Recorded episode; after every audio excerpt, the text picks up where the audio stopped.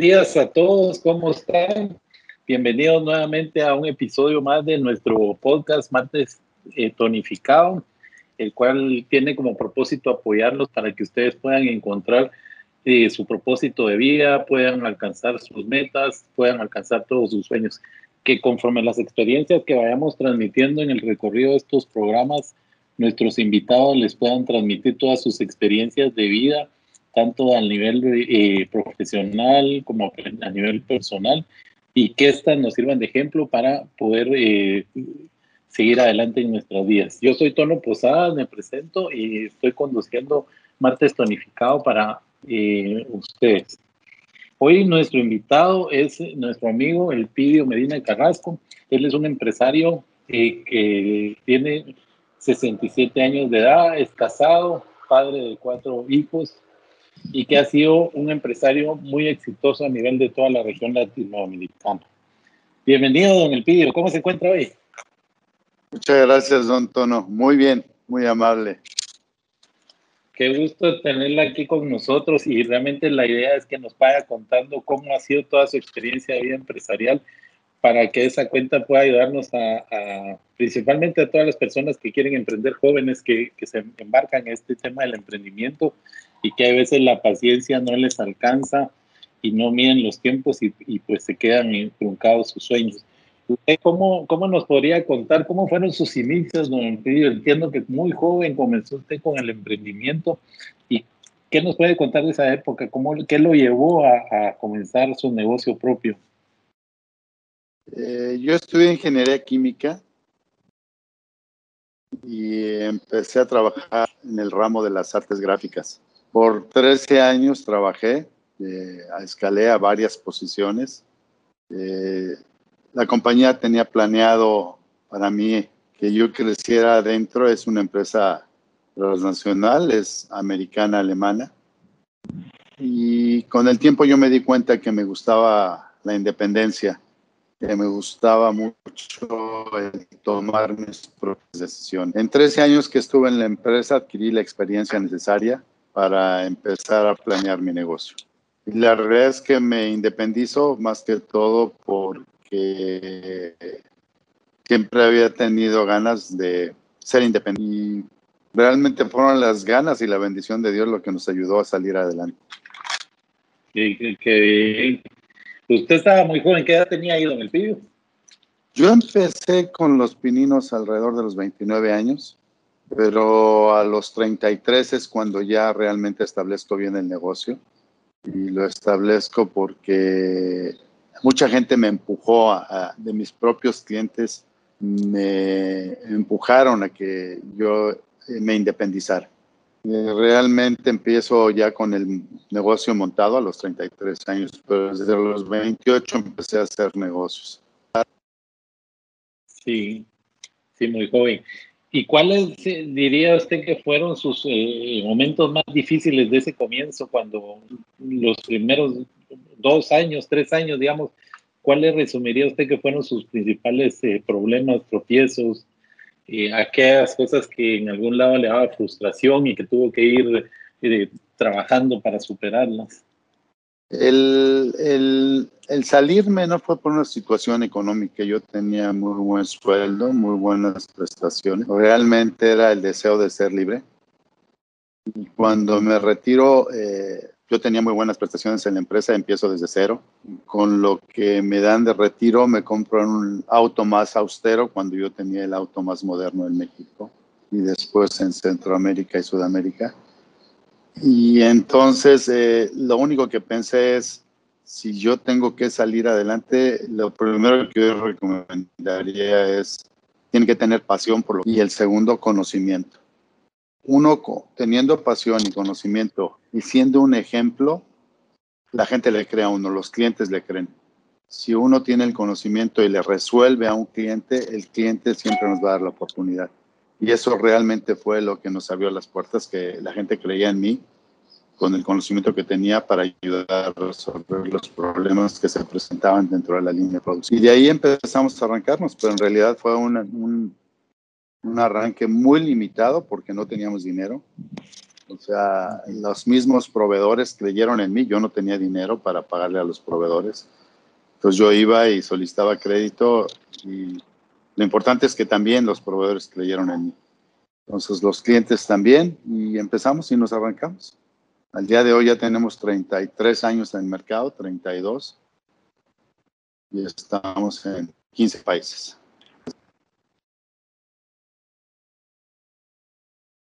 ¿Cómo fue ese, ese crecimiento? ¿Cómo decidió usted que debería ir paso por paso yéndose a otros países, don Elpidio? Eh, primero, yo recomiendo cuando uno se independiza tiene que cuidar mucho el dinero. No debe de gastar lo que no se tiene y no pensar que lo que se ingresa a las arcas es de uno, es nuestro. Uno tiene que aprender a vivir como vivía cuando era empleado o bajar un poquito más las perspectivas, pero lo primero que se tiene que hacer es cuidar el dinero. Y luego administrarlo correctamente no es, no es decir, abro un negocio y voy a tener eh, estas oficinas, estas instalaciones. El negocio nos lo irá pidiendo poco a poco. Y eso fue como fuimos creciendo y creciendo. Uno de los países que primero llegué fue Guatemala y fue por las ganas de exportar, o sea, realmente la misma inquietud que tenía por conocer países, conocer culturas, conocer alimentos, conocer personas, también conocer industria. Y se me presentó la oportunidad.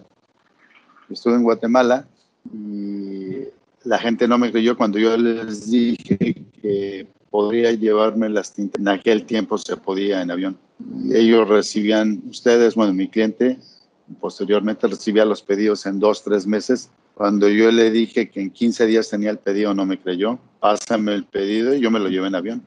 Me llevé 500, 600 kilos en avión, llegué y los entregué. Entonces al principio la gente se sorprendió de que eh, yo pudiera entregarles en corto tiempo. Realmente el negocio es que el cliente le tenga fidelidad, que le tenga confianza de lo que uno dice. Entonces, una de las cosas importantes también es nunca mentirle a un cliente si se puede, se puede. Si no se puede, no se puede, pero sí se actuar de frente. Y fue, fue épocas difíciles, fue cuando vinieron las devaluaciones, cuando uno empieza a deber a través de las cuentas por cobrar. Nuestros países, nuestros países son muy débiles en cuanto a las devaluaciones. En Guatemala ustedes no lo viven, pero en Costa Rica tampoco se vive mucho. Pero lo que es México, lo que en un momento fue Argentina, lo que es Chile, lo que es Perú, sí hay devaluaciones y sí se manifiestan muy fuerte cuando uno debe dinero. Y el americano luego no entiende lo que es una devaluación o no lo entendían en el pasado. Hoy ya saben lo que es una devaluación. Entonces, si realmente es cuando más sufrimos, es cuando se venían las devaluaciones, porque yo compraba en dólares o yo compré en dólares y vendía en la moneda local. Entonces, todas las cosas por cobrar se volteaban, se hacían el doble muchas veces y era difícil recuperar. Pero aquí tuvimos también la fortuna de tener excelentes proveedores que nos apoyaron en los momentos difíciles. Nos dieron tiempos de crédito, nos dieron descuentos sobre la devaluación, nos apoyaron. Y al día de hoy yo creo que la, la fidelidad es lo que importa más en los negocios. Aunque muchos, mucho está cambiando, pero yo todavía creo en la fidelidad. Y esa fidelidad y esos valores que ha mencionado también son intrínsecos dentro de la propia empresa. Usted fue conformando su equipo, digamos, fue haciendo un equipo que creciera eh, en conjunto con usted. Yo los enseñé en la empresa a soñar, porque eh, los obreros, eh, hoy muchos de ellos son los gerentes de la empresa. Les decía yo que si, si ellos quieren, se puede no podrán tener la preparación académica, pero el conocimiento, el knowledge del producto lo conocen perfectamente bien. Yo los entrenaba. Entonces ellos fueron creciendo de mi mano y se entrena con el ejemplo. Yo creo que la, la mejor manera de dirigir una empresa como propia, como empresario, es con el ejemplo. Se trabaja más, se habla con la verdad, no se roba. Eh, se respeta al personal. Yo jamás he insultado a ninguno de nuestro personal, siempre lo respeto y ellos me respetan. Hay una norma en la, en la compañía de conducta y eso nos ha hecho, creo que, exitosos. Tenemos muy baja rotación de personal, eso es importante, que la gente quiera la empresa, que la apoyen en los momentos difícil, difíciles y eso lo hemos logrado. Lo hemos logrado. Yo lo siento que el tener rotaciones del menos del 1% es, es una excepción en la industria. Pero realmente vamos muy bien. ¿De, cuántos eh, colaboradores estamos hablando en, en, los 15 países donde vive? En promedio somos 550 a 600 personas los que colaboramos en la empresa. Sí, es un buen número, sí. Sí, realmente. ¿Y todos son, digamos, de su país de origen o ha llevado personas de un país a otro? El 80% de los gerentes son de, mi país y el 20% ya son países, eh, los directores son locales. En Guatemala tenemos una gerencia local, es una persona de, de Guatemala, en Honduras igual, o sea, en muchos países hemos logrado desarrollar gentes locales y en muchos otros hemos llevado gente de, de un país a otro país a dirigir la empresa y nos ha funcionado muy bien. Pero básicamente es todos nuestros gerentes se han desarrollado desde el piso. Han empezado desde limpiar oficinas, desde, desde eh, barrer, desde pesar, desde hacer toda la operación y la conocen perfectamente bien. Y eso es el éxito en el negocio, que nuestros gerentes conocen perfectamente bien el producto y la aplicación del producto. Y esto hace que sean estructuras muy fuertes y muy compactas. No tenemos demasiado personal. Esa es una lucha también que tenemos por no tener eh, demasiado personal. Realmente el personal que tenemos es con los, con los clientes. Ellos, nuestro servicio es personalizado y el desarrollo del producto es personalizado. Se le hace el producto al cliente de acuerdo a sus necesidades. el pidió y en el transcurso de estos treinta y pico de años que lleva como empresario, ¿cuál diría usted que han sido los mayores desafíos que ha tenido que, solventar. ¿Qué diría usted que es lo más duro que le tocó vivir en estos 32 años a nivel empresarial? Lo más difícil han sido las devaluaciones. Eso ha sido lo más complicado porque sí, ahí es cuando cambia la situación de la empresa cuando de repente hay una, por ejemplo en México alguna vez sucedió que el tipo de cambio estaba en 3, el tipo de cambio se fue a 6, entonces si uno debía un millón de dólares o dos o tres millones de dólares, se hicieron 6 millones de dólares. Entonces fue una época muy, muy difícil. Eh, sí hubo momentos en que yo creí que podíamos cerrar la empresa, pero no, el, el apoyo de los proveedores fue muy importante yo siempre recomiendo a todo mundo que si se, se, desarrolla lealtad con el proveedor, el proveedor siempre estará en las buenas y en las malas con nosotros y siempre nos apoyará. y eso ha sido un éxito en la empresa. No, yo no brinco de proveedor a proveedor por obtener un descuento del 2-3%, no. Siempre hablo con mis proveedores y hasta el día de hoy siempre nos han apoyado.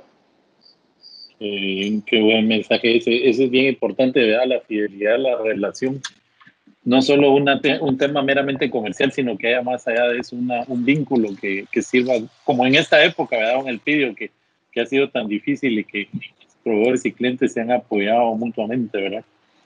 Sí, sí es cierto. Una de las cosas que, bueno, hay que siempre considerar cuando uno se independiza es, uno tiene que tener mucha pasión por lo que hace. Y la otra es que se trabaja más. Uno piensa que va a trabajar menos, pero no, trabaja uno mucho más dentro de la empresa. Y yo, yo digo que cuando a uno le encanta lo que hace, en realidad nunca trabaja. Por eso nunca para uno. Uno para por la familia, pero cuando uno tiene la pasión, uno no para. Uno sigue trabajando con el entusiasmo y con las ganas de obtener nuevos retos. Yo creo que los negocios son retos todos los días, en todos los momentos, por hacer cosas mejores para nuestro cliente y para nuestra empresa. Y en eso, ahí ya me lleva al, otro lado de la moneda. De estos 32 años de, de, existencia de la empresa, ¿cuál sería el lado positivo, que lo, lo más, lo más eh, positivo que le ha dejado estos 32 años para usted? A mí me agrada muchísimo que nuestros trabajadores cada día tengan mejor nivel de vida. O sea, yo creo que uno de mis retos es que en la empresa todo el colaborador tiene que mejorar su nivel de vida. Cada año que hacemos nuestras reuniones, el, ver cuando, nos, cuando estamos en la reunión que cada uno de ellos ya tiene un auto, ya mejoró su casa, están viajando con las personas, eso es uno de mis grandes retos. Una gran satisfacción verlos que crecen ellos, que llegan, que su hijo ya está en la universidad, que su hijo ya está mejorando, eso me encanta. Realmente eso ha sido un poco la pasión de mi trabajo, servir a los demás. Me encanta hacer eso. Y desde joven yo trabajé en ciudades perdidas o hacía labor social en ciudades perdidas y eso me, me encantaba, ayudar a la gente a, a, resolver sus problemas. Y creo que la empresa ha sido exitosa por esa razón, porque los trabajadores son muy leales, pero ellos saben que en la, en compañía tienen un gran respaldo. Saben que siempre los vamos a apoyar y hasta el día de hoy ha sido eso. El trabajador siempre sale que sabe que si tiene algún problema, la empresa está al frente y lo apoya. Ese es uno de los grandes retos que hemos tenido y grandes satisfacciones. Personalmente, el mío es ganar, tener cada día más, más clientes, el, el ganarle a la competencia me fascina, el, el, hacer cosas nuevas, o sea, una de las cosas que cuando uno es líder, tiene que hacer nuevas cosas en el mercado y nosotros somos líderes y siempre estamos innovando. Yo siempre me estoy moviendo, siempre estoy pensando en cómo mejorar el proceso, cómo mejorar la relación con el cliente, cómo mejorar la productividad, cómo mejorar la eficiencia, los sueldos de los trabajadores. Entonces, cada día estamos haciendo cosas nuevas y eso nos ha permitido ser los líderes del mercado. Excelente. Y él, al principio no, en la presentación yo le hablaba de que usted es padre de cuatro hijos y, quisiera que nos contara ¿Cómo fue cuando usted decidió que sus primeros dos hijos mayores comenzaran a participar eh, ya desde el plano operativo en las empresas? Esta es una, siempre, por ejemplo, es un poquito el dilema de si los hijos deben trabajar con el padre o no deben trabajar. Hay, hay, algunos empresarios muy grandes que recomiendan mandar a sus hijos a otras empresas a que aprendan y cuando ya tienen buena formación profesional regresarlos a su empresa. En mi opinión, yo tomé la decisión contraria. Yo quise que trabajaran conmigo. Entonces yo pienso que si uno es buen maestro, pues para los hijos será uno buen maestro también y aprenderán los vaivenes del negocio. Y creo que hasta el día de hoy ha sido un éxito que ellos estén colaborando conmigo. Ahora es una decisión personal de ellos si quieren colaborar o no en la empresa todos tienen formación profesional, han estado en universidades, algunos de ellos ya tienen maestría o están haciendo la maestría y es decisión de seguir o no seguir en el negocio. Hasta el día de hoy ha sido, ha sido buena experiencia que estén trabajando con nosotros o conmigo. ¿Y, y ellos comenzaron de, en, en, alguna posición especial que usted los ubicó? O, ¿O, cómo fue ese inicio? Usted dijo tienen que comenzar y conocer negocio desde cero. ¿Cómo fue ahí la, la recomendación que usted dio o la instrucción? Eh, empezaron exactamente desde cero. Tenían que, tienen que conocer las bases del negocio y esa fue la, la, formación. Pero es una de las cosas también importantes en la vida, es estar ubicados como empresario, como persona. O sea, uno nunca tiene que perder el piso, tiene que pensar que uno está pegado al piso y que todos somos iguales. Y la formación que yo les he dado a ellos es que son exactamente iguales que todos los trabajadores o sea, yo siempre he puesto un ejemplo, por ahí lo leí, que si algún día nos desnudamos todos en una reunión, nadie va a saber quién es el jefe ni quién es el jefe. En realidad, nos, nos cambia la ropa, nos cambia la manera de hablar, nos cambia las costumbres, pero estando en una condición de sin nada de ropa todos, todos somos exactamente iguales y bajo esa premisa pienso yo. Y el primer cuando yo tengo reuniones con los muchachos, con las personas de la compañía, con la administración, siempre les planteo que yo soy igual que ellos, que tengo las mismas necesidades que, ellos, los mismos gustos que ellos, yo no soy diferente.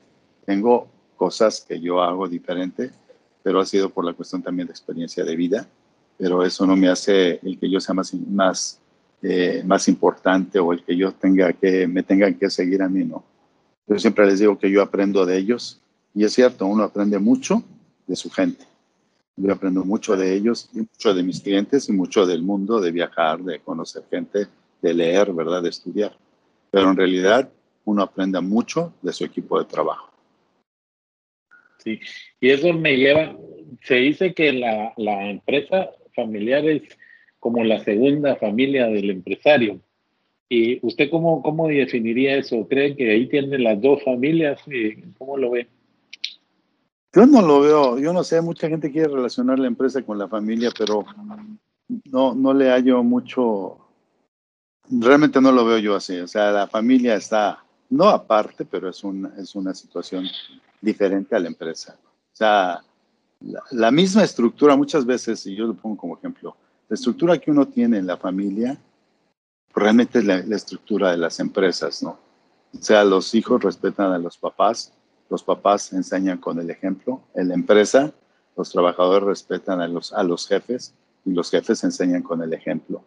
Entonces, realmente ha sido, eh, yo lo veo, sí es cierto que estamos muy pegados porque ahora con estos tiempos pues trabajo desde casa, pero yo no, yo no creo que sea la, la, la familia, la primera empresa o la segunda empresa, no lo veo tanto así.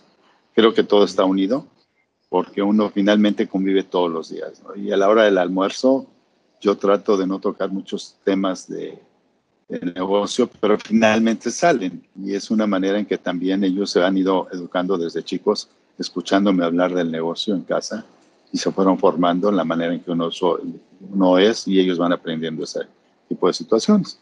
Después van a la escuela y ellos tendrán que aprender cosas nuevas para que deben de implementar en la empresa para mejorar la empresa, ¿verdad? O sea, creo que los jóvenes son muy necesarios en las empresas. Excelente. Que, llevando a los jóvenes y que son los emprendedores a los que queremos de alguna manera eh, apoyarlos con todas estas recomendaciones, ¿qué consejo le daría a un emprendedor que acaba de comenzar y que eh, está luchando ahí por hacer que sobreviva su negocio? Eh, la primera que tiene que tener, como ya lo he mencionado varias veces, la pasión, pero también la paciencia. No es fácil obtener resultados inmediatos. O sea, tiene que tener la paciencia, la pasión, el control de su dinero, porque muchas veces las empresas eh, no avanzan por cuestión de dinero. Y la otra, el conocimiento. Tienen que tener conocimiento de lo que están haciendo, de lo que van a hacer. Si no lo tienen, si les aconsejaron que es buen negocio, yo siempre digo que todos los negocios son muy buenos si uno los conoce. O si no los conoce, eh, ni se metan, porque no es cierto. Solamente en las grandes corporaciones que tienen muchos asesores pueden hacer lo que quieran, pero uno como, como iniciador de negocio tiene que conocer perfectamente el negocio para que puedan avanzar. Y paciencia, y trabajar y trabajar y paciencia no engañar, hablar con la verdad. Y cuando uno se equivoca, hay que decir la verdad. Yo cuando hemos aprendido en la empresa que cuando nos equivocamos, le decimos la verdad a los clientes. Yo nunca los engaño de que el producto ya salió y no salió. Y los trabajadores o mis compañeros de trabajo se dan cuenta que hay que hablarle con la verdad a los clientes. Si uno cumple estas premisas de hablar con la verdad, tener el conocimiento, tener la paciencia y la pasión, estoy seguro que les va a ir muy bien. No van a fracasar. Excelente. Estábamos viendo también que ya en la evolución de su negocio, usted ya comenzó a, formar lo que es la junta directiva y esta eh, ya lleva unos meses funcionando con sus hijos y con empleados de confianza. ¿Cómo cree que, que realmente una junta directiva, un consejo de administración, le puede apoyar a un patriarca en la conducción de su negocio? Eso, eso es, eh, ahora que hemos realizado este tipo de reuniones, uno se da cuenta que los jóvenes piensan muy diferente a uno y muchas veces tienen razón. O sea, me gusta que la sangre joven llegue a, a los negocios en esta mesa directiva porque ellos ven los panoramas y las situaciones de diferente manera a uno.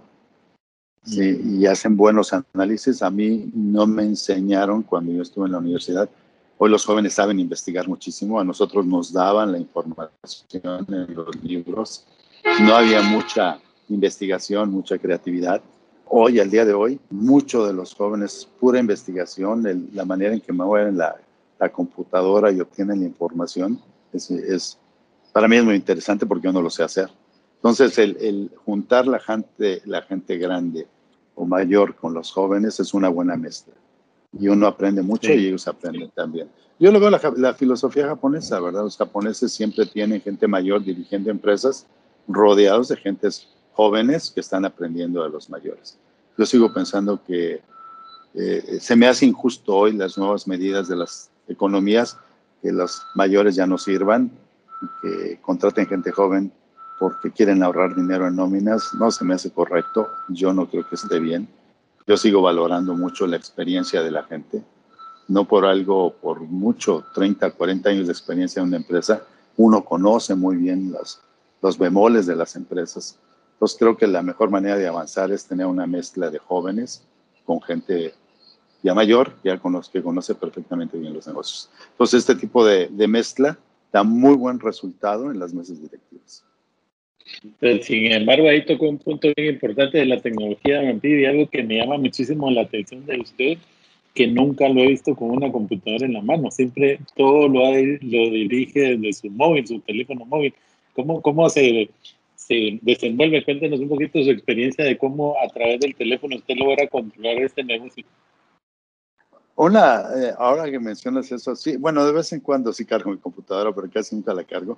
Lo más importante la otra de las cosas importantes en la empresa es rodearse de gente que le guste seguir líderes, porque yo pienso que yo soy líder, la gente me sigue a mí, entonces los que están abajo de mí tienen que hacer que a ellos lo sigan para que también sean líderes. Entonces, cuando uno tiene buenos colaboradores, uno no tiene necesidad de trabajar tanto. Yo creo que uno trabaja de una manera diferente. Yo trabajo mucho pensando, planeando, eh, obteniendo nuevas ideas, pero la parte operativa es, por eso realmente yo no conozco mucho de la computadora. Yo recurro al, al sistema de cómputo con el experto, de ingeniería con el experto. Sí, conozco cómo se hacen las cosas, pero yo no voy a resolver. Resuelvo la manera de pensar, y decir, oye, tenemos que irnos por este camino o nos vamos a ir por allá. Pero realmente eh, yo no, no me meto mucho a la cuestión de la tecnología. No fue mi época, ni la quiero tener. Yo estoy, yo estoy teniendo otro tipo de actividad, que es planear y desarrollar el negocio hacia el futuro. Entonces yo tengo excelentes gerentes que son muy buenos líderes y han hecho ellos esa cadena, que se unan los líderes, los líderes jalan a los demás para que esto funcione correctamente. Entonces, cuando uno tiene gente líder en la organización con el conocimiento, uno descansa. Realmente yo no, yo no me meto mucho a, conozco todo el bemol de la compañía, pero a, la manera en que lo van resolviendo, ellos lo van resolviendo y me van informando. Realmente aquí hay mucha información de cómo vamos haciendo las cosas. Pero sí, de cómputo no, de cómputo no, ni me voy a meter, ni me voy a meter. Muy bien, muchas gracias, don Elpidio, por acompañarnos en este episodio, por compartirnos todas sus experiencias de vida en un corto tiempo. Creo que vamos a necesitar hacer otra edición más adelante para que todavía profundicemos más, pero nos quedamos con, con sus palabras principales, eh, los tips que nos compartió la pasión, el control de la operación, el conocimiento que debemos de tener, la formación, siempre una constante en búsqueda de información y conocimiento y me gustó mucho también lo que hablaba de la lealtad y la confianza que desarrolló con los proveedores, que creo que eso es clave y importantísimo que tanto un empresario vea cómo mantener una buena relación y quedar bien con sus eh, clientes, pero también no olvidar el otro lado que es de la cadena de valor, el, el, el proveedor, ¿verdad? Con el que en los momentos difíciles siempre se puede contar. Y me quedaría también con esta palabra que yo creo que es bien importante que se acuñe en las personas que así lo sientan y, y, que es yo pienso que soy líder. Si usted se lo cree, creo que esa es la, la parte fundamental. Si uno se cree realmente lo que se dice, puede hacer y lograr todo lo que, lo que se puede proponer en la vida. Así que muchas gracias, don Elpidio, por compartir con nosotros su experiencia de vida de 32 años y precisamente estaremos eh, en un futuro invitándolo nuevamente. Muchas gracias. Muchas gracias a ustedes. Buen día.